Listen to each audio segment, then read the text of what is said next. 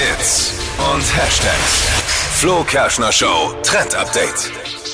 Ja, am Montag steht der Valentinstag an und jetzt trendet im Netz, der Hashtag Random Date. Und dabei geht es um eine Geschenkidee für den Valentinstag, die ich eigentlich richtig cool finde.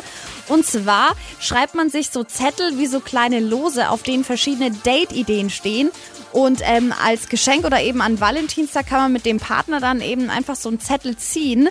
Und so kann man dann eben herausfinden oder schauen, was man an dem Tag für ein Date haben kann. Finde ich echt cool, weil man kann sich ja oft nicht entscheiden. Man kann dann zum Beispiel mit reinschreiben, Kino, Essen gehen, Klettern, Essen gehen zum Asiaten. Also man kann schon auch noch spezifischer machen.